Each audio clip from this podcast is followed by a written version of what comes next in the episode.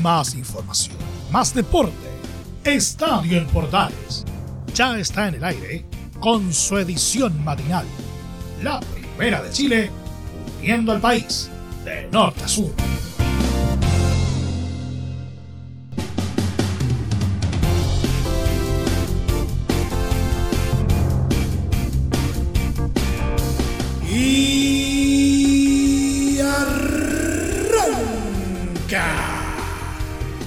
Señoras y señores, ¿cómo les va? Muy buenos días, bienvenidos una vez más, bienvenidos al show día martes. Y entramos de lleno en lo que es la previa del partido de vuelta eh, de Colo Colo ante Internacional de Porto Alegre eh, por Copa Sudamericana, un partido lleno de expectativas, sobre todo considerando que es un partido que está totalmente abierto para ambos equipos. Vamos a estar hablando al respecto, también vamos a estar oyendo las declaraciones del técnico Albo Gustavo Quinteros en la previa de este trascendental encuentro. Pero también eh, tenemos otras eh, cositas para ir compartiendo en esta entrega, por ejemplo, eh, el nuevo refuerzo que está en la mira precisamente del cacique los partidos que protagonizaron la jornada de ayer lunes en la primera B del fútbol chileno. y en el día de hoy el polideportivo está bastante, bastante cargadito al tenis. Todo esto y más, como siempre, en 30 minutos arrancamos esta nueva entrega del clásico deportivo de las mañanas. Bienvenidos a Estadio en Portales AM.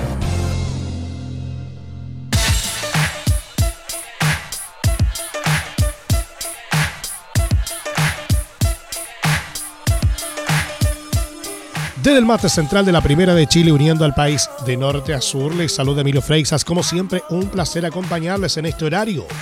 Colo Colo buscará este martes a partir de las 20:30 horas terminar con la misión que comenzó en el Estadio Monumental y sellar la clasificación a los cuartos de final de la Copa Sudamericana cuando enfrente a Internacional de Porto Alegre en la revancha de octavos. El cacique con gran nivel la semana pasada, recordemos, se impuso por 2 a 0 con goles de Juan Martín Lucero y Pablo Solari, por lo que llegará al Estadio Beira Río con una importante ventaja contra los brasileños. Para el desafío, el técnico Gustavo Quinteros no podrá presentar el mismo equipo titular que presentó en Macul, ya que César Fuentes se desgarró y será baja obligada en Brasil.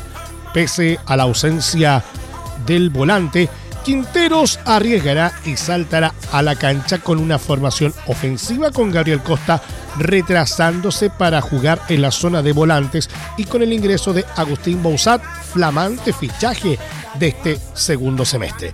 De esta forma, la oncena del Popular será con Brian Cortés, Óscar Opaso, Maximiliano Falcón, Matías Saldivia, Gabriel Suazo, Esteban Pavés, Leonardo Gil, Gabriel Costa, Agustín Bouzat, Pablo Solari y Juan Martín Lucero. Por su parte, Inter llegará con la presión tras la derrota sufrida en Santiago e intentará mejorar su juego ante la mirada de 40.000 hinchas gauchos que llenarán el estadio Beira Río. La alineación probable de los brasileños será con Daniel, Bustos, Mercado, Vitao y Moisés. Eh, Gabriel de Pena, Edenilson, Alan Patrick y Tyson o Pedro Enrique eh, David o Alemao. El duelo será arbitrado por el argentino Darío Herrera y será transmisión de Estadio en Portales desde las 20 horas con relato de Christian Frey.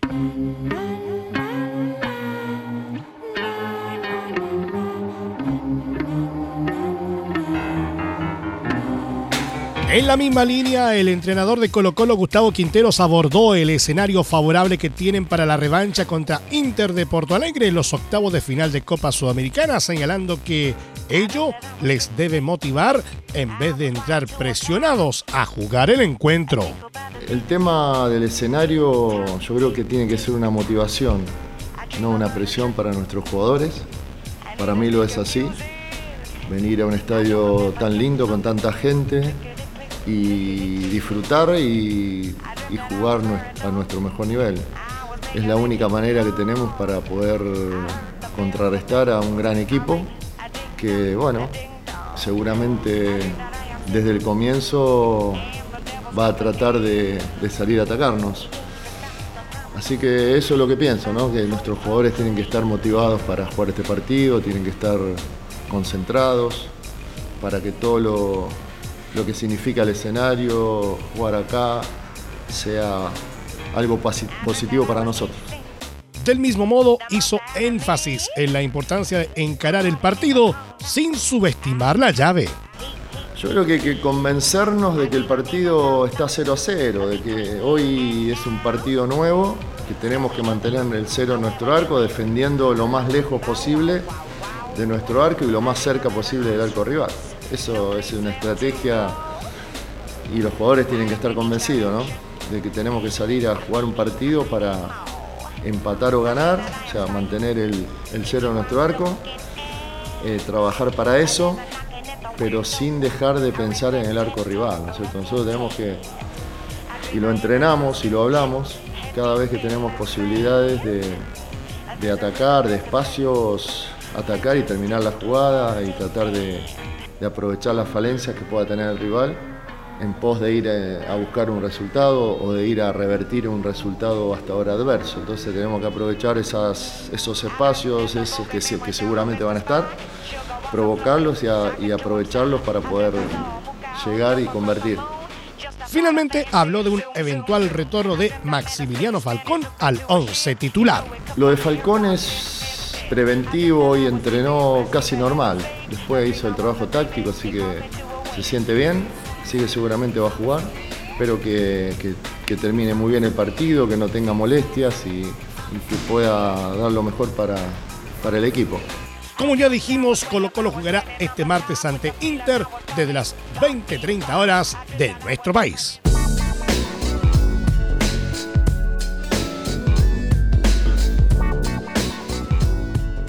Colo Colo comenzó a buscar un nuevo refuerzo tras la lesión del volante César Fuentes, quien estará varias semanas apartado de las canchas. En ese escenario surgió el nombre del argentino Juan Ignacio Méndez, de ascendencia chilena, que quedó como agente libre luego de su paso por Talleres de Córdoba. Pese a que Colón y San Lorenzo también manifestaron interés en incorporarlo, en el cacique comenzaron las gestiones para sumarlo al equipo de cara al segundo semestre. Méndez, centrocampista de 25 años, también pasó por Argentinos Juniors.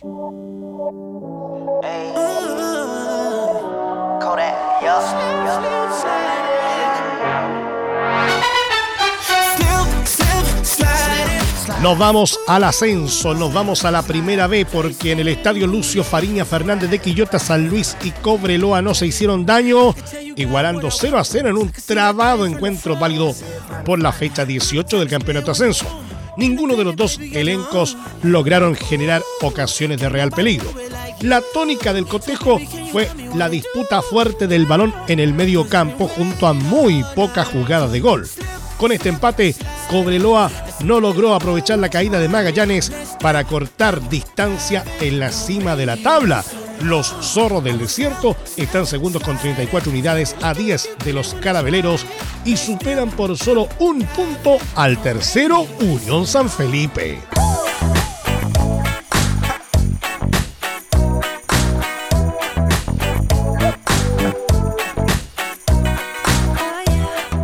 Otra parte, entre la niebla del estadio Esterro Arrebolledo, Universidad de Concepción y Deportes Melipilla igualaron 1 a 1 dando fin a la jornada 18 del Campeonato de Ascenso 2022. El conjunto del Campanil se puso en ventaja a los 23 minutos. Sebastián Molina definió con el arco abierto tras una extensa carrera seguida de un notable pase de Job Bogmis al centro del área. La polémica se instaló cuatro minutos después. Gonzalo Lauler, defensor central de la U de Conce, tocó de forma evidente el balón con uno de sus brazos al intentar cabecear en su área. Pese a los reclamos visitantes, el juez Claudio Aranda desestimó el penal para Melipilla. El primer tiempo terminó con dominio amarillo que no se concretó en más goles locales. En el complemento, el cuadro potro mejoró tomando las riendas y llegando al empate gracias a un cabezazo de Sebastián Toro a los 49 minutos. Los últimos minutos fueron de infarto con ocasiones de ambos equipos para ponerse en ventaja. Erwin Sangüesa, arquero melipillano, se alzó como la figura de la cancha, manteniendo el marcador igualado. Tras este resultado, Deporte Melipilla terminó octavo en la tabla con 21 puntos, al igual que Iquique, estando a dos unidades de puestos de liguilla. Universidad de Concepción, por su parte, está duodécimo con 17 unidades, a 5 de Recoleta, el colista del torneo.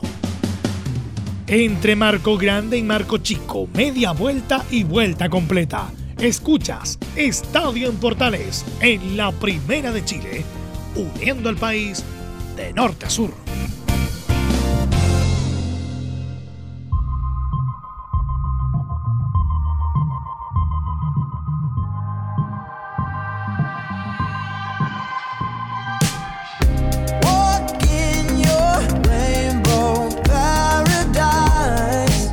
Tuviste un accidente en tu trabajo, te sientes con las manos atadas, te despidieron injustificadamente en reparación laboral.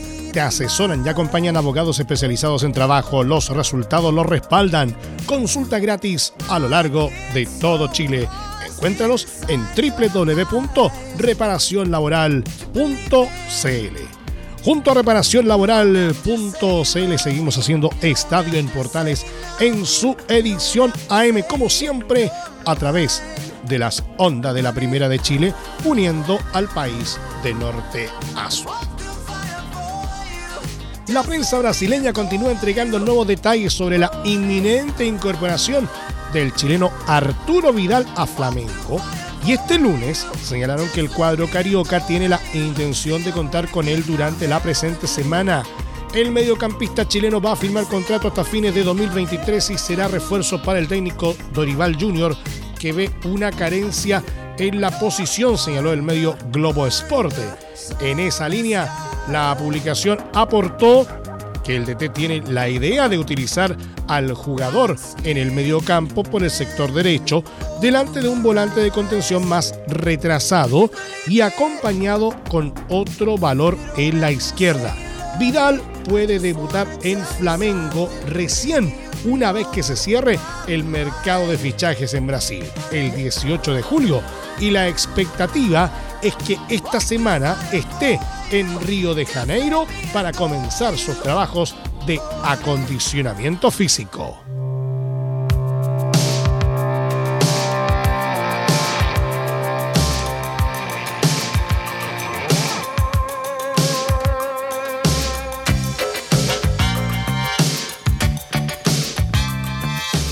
Nos vamos al polideportivo y como ya lo adelantáramos, eh, va a estar bastante cargadito al tenis el día de hoy. El chileno Cristian Garín, número 43 del ranking ATP, logró una histórica victoria en los octavos de final de Wimbledon y dejó en el camino al australiano Alex de Miñaur, a quien nunca le había sacado un set en sus duelos previos. Cuando gané el tercer set me, sentía muy bien, eh, sentí un segundo aire.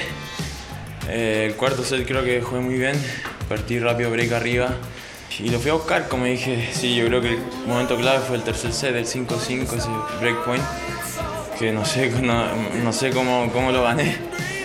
Pero así el tenis, eh, hay, hay, que pelear, cada punto se sufre, se, se disfruta y, hay que aprender de, estos partidos. Yo creo que siempre digo que la rota se aprende, pero yo, yo aprendo más de la victoria. Es un premio al trabajo y creo me emociona porque ha sido un año muy duro. Creo que lo vengo buscando desde hace mucho tiempo, eh, pero bueno, siempre creído en el proceso, siempre, siempre con mi equipo, bueno, desde partimos hace poquito, pero eh, nuestra, desde la primera reunión que tuvimos antes de partir trabajando era esto, trabajar, trabajar, aceptar los, los malos días y, y, dar el premio, pero un poco temprano porque no lo esperaba ahora, pero, pero para eso trabajamos. El comienzo de la gira fue muy difícil, muy difícil, pero nunca me, me rendí, seguí trabajando duro, así que me emociona mucho. Garin espera rival entre el también australiano Nick Kyrgios y el estadounidense Brandon Nakashima.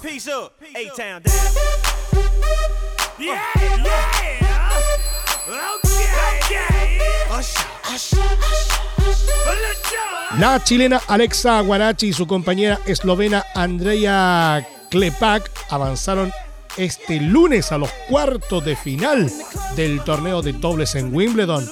Guarachi y Klepak, séptimas favoritas en el pasto británico, superaron sin complicaciones por 6-3 y 7-5 a la dupla china de Ji Fangsu y Zhao Xuan Yang. En la siguiente fase, la tarea se complicará para Guarachi, ya que junto a su compañera deberán enfrentar a las primeras favoritas, la belga Elise Mertens y la china Shuai Zhang.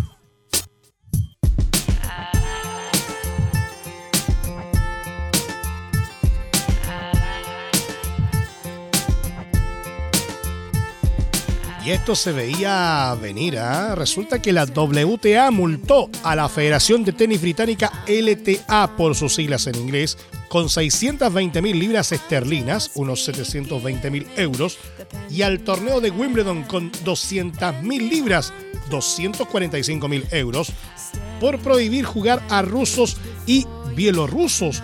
Las sanciones corresponden a los torneos de Nottingham e Eastbourne gestionados por la LTA, y el de Birmingham, cuya licencia la tiene el All England Club. Este año los torneos británicos impidieron la participación de rusos y bielorrusos para evitar apología del régimen de Vladimir Putin, lo que llevó a la ATP y a la WTA a quitar los puntos del torneo. A esta multa económica le puede seguir, ojo, una similar por parte de la ATP.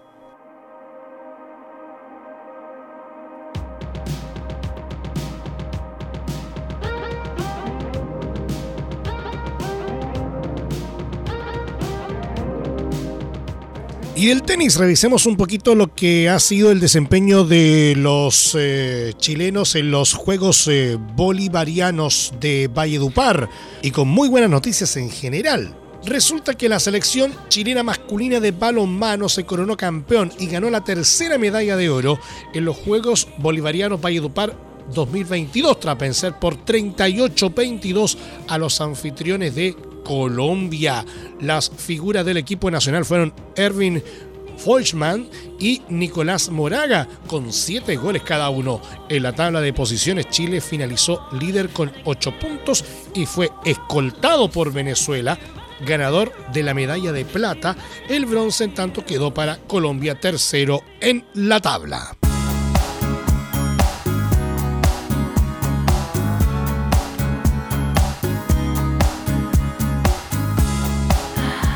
Por otra parte, Josefa Quesada alcanzó su segunda medalla y primer oro en los Juegos Bolivarianos de Valledupar 2022, luego de ganar en una ajustada final de 5.000 metros planos. La nacional de 29 años se llevó la victoria con un tiempo de 17 minutos 22 segundos y 21 centésimas, superando por 68 centésimas a la peruana Soledad Torre. El podio fue cerrado por la colombiana Muriel Coneo, que cronometró 17 minutos 22 segundos 19 centésimas. Esta presea dorada se suma al bronce que Quesada logró en la competencia de 1500 metros el pasado 1 de julio. En aquella competencia la vencedora fue la venezolana Jocelyn Brea. De momento Chile se ubica en la tercera posición del eh, medallero, en tanto Colombia y Venezuela lideran eh, la clasificación.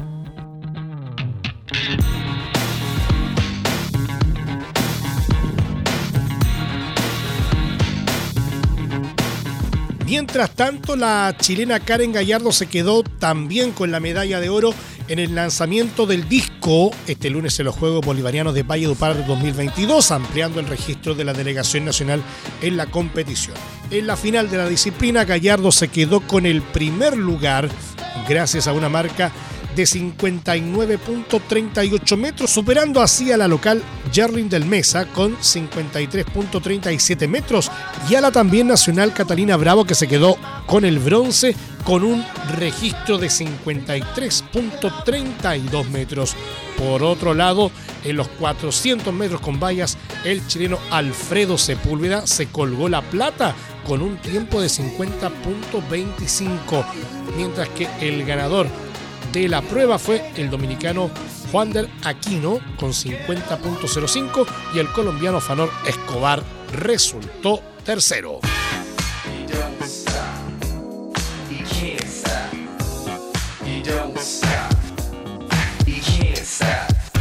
Y para finalizar estas buenas noticias, el chileno Martín Labra de 16 años obtuvo una nueva medalla de oro para Chile en los Juegos Bolivarianos de Valle Dupar 2022 tras coronarse en la final del Overall en esquí náutico.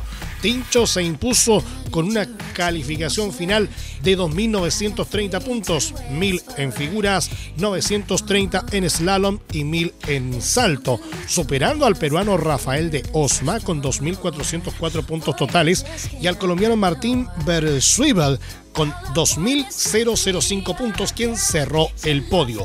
Anteriormente, el actual récord mundial juvenil de overall alcanzó la plata en las competencias de salto y figuras. En esta última modalidad, el ganador fue el también chileno Matías González, de 14 años. Finalizada la acción del esquí náutico, Chile fue la delegación con más medallas en la disciplina con 11, 5 oros, 4 platas y 2 bronces en el medallero global, como ya dijimos, el Team Chile se ubica de momento tercero tras Colombia y Venezuela.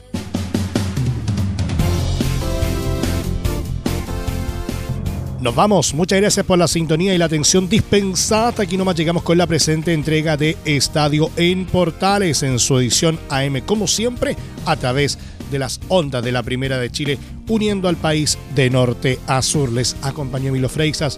Muchas gracias a quienes eh, nos sintonizaron a través eh, de las distintas plataformas de portales digital, a través de los medios unidos en todo el país y por supuesto también a través de la Deportiva de Chile, radiosport.cl, a quienes saludamos afectuosamente ya que el día de ayer, por cierto, estuvieron de aniversario. Cumplieron ya 11 años eh, al aire, ¿no es cierto? Entregando todo lo que es eh, eh, cobertura eh, deportiva, por cierto, a través de la web. Así que muchas felicidades a todo el equipo de nuestro medio asociado Radio Sport Chile. Siguen en sintonía de Portales Digital porque ya está aquí Leo Mora y la mañana al estilo de un clásico portaleando la mañana a continuación. Más información luego a las 13.30 horas en la edición central de Estadio en Portales junto a Carlos Alberto Bravo y todo su equipo. Eh, también aprovechamos de dejarlos cordialmente invitados a la transmisión del partido entre Internacional de Porto Alegre y Colo Colo a contar de las 20 horas por todas las señales de la Primera de Chile y por supuesto también a través de nuestros medios asociados. Va a estar imperdible ese partido. Finalmente le recordamos que a partir de este momento, como es habitual, este programa se encuentra disponible en nuestra plataforma de podcast en Spotify, en los mejores proveedores de podcasting y desde luego en www.radioportales.cl. Que tengan todos un muy buen día y recuerden, la pandemia definitivamente no ha acabado. Más información, más deporte. Esto fue Estadio en Portales, con su edición matinal. La primera de Chile, uniendo al país de norte a sur.